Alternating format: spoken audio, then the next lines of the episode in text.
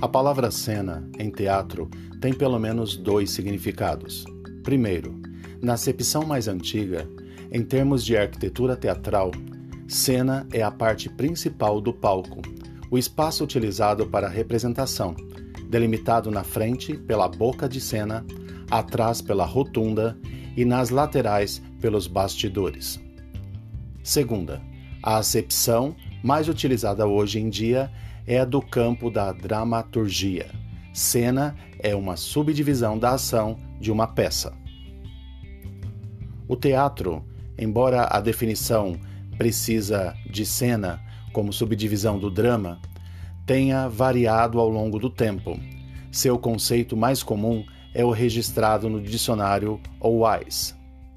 Cada uma das unidades de ação e de uma peça que se destacam como tal pela entrada e saída no palco dos intérpretes, alternando-se ou não os cenários. Portanto, no teatro, mesmo que haja unidade de tempo e de espaço, mesmo cenário, sem ruptura é, temporal, considera-se uma nova cena a cada vez que um personagem entra ou sai de cena.